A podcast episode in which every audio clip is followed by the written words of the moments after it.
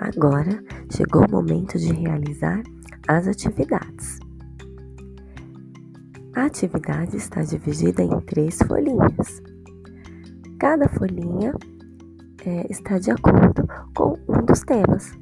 Uma sobre higiene, outra sobre esporte e outra sobre alimentação. Vamos lá?